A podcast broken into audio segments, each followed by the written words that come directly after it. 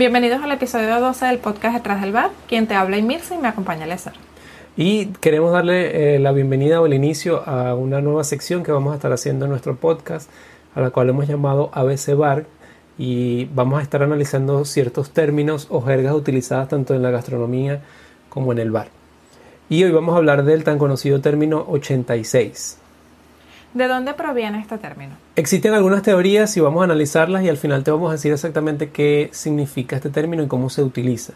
La primera de ellas es eh, la prohibición. En la época de la prohibición, cuando existían los, los speakeasy, eh, obviamente estaba prohibido el consumo de alcohol y en el dueño del bar, del bar Chomley's de Nueva York tenía dentro de su nómina a ciertos eh, policías corruptos a los que obviamente lo ayudaban al momento en que había, venía una redada.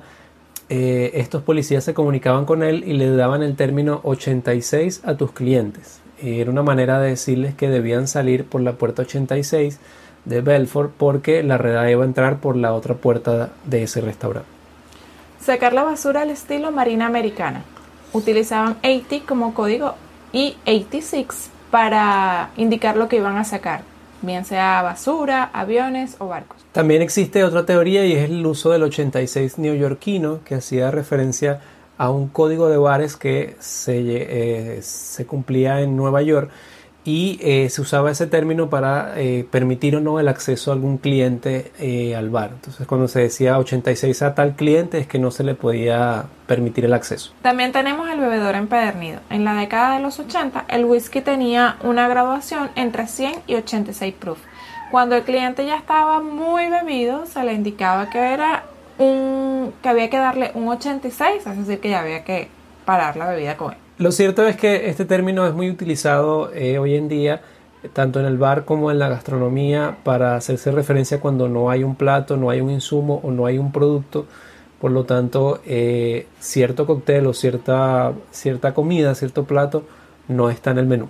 Entonces, eh, normalmente se utiliza para eso. Incluso también se puede utilizar a veces para referirse a algunas personas.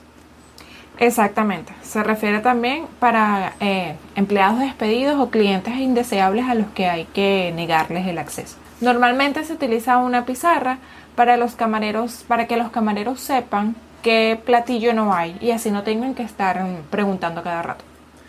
Esperamos que te haya te esté gustando esta nueva sección, que te haya quedado claro cuál es el término 86, de dónde proviene y cómo utilizarlo. Y queremos invitarte a que en los comentarios nos dejes tus dudas o tus preguntas, si quieres agregar algún término nuevo que quieres que del que hablemos en nuestro podcast. Y también queremos invitarte a una clase que vamos a realizar sobre inventarios en nuestro canal de YouTube. Eh, en la masterclass pasada que realizamos sobre conversión de medidas, les preguntamos sobre qué les gustaría que habláramos y la mayoría decidió que eh, inventarios. Entonces, puedes buscarlo ya en nuestro canal de YouTube para que lo veas. Recuerda eh, apoyarnos desde la plataforma que utilizas para escuchar podcast, ya sea Apple Podcast o Google Podcast, y desde allí puedes darnos tu apoyo. Nos vemos entonces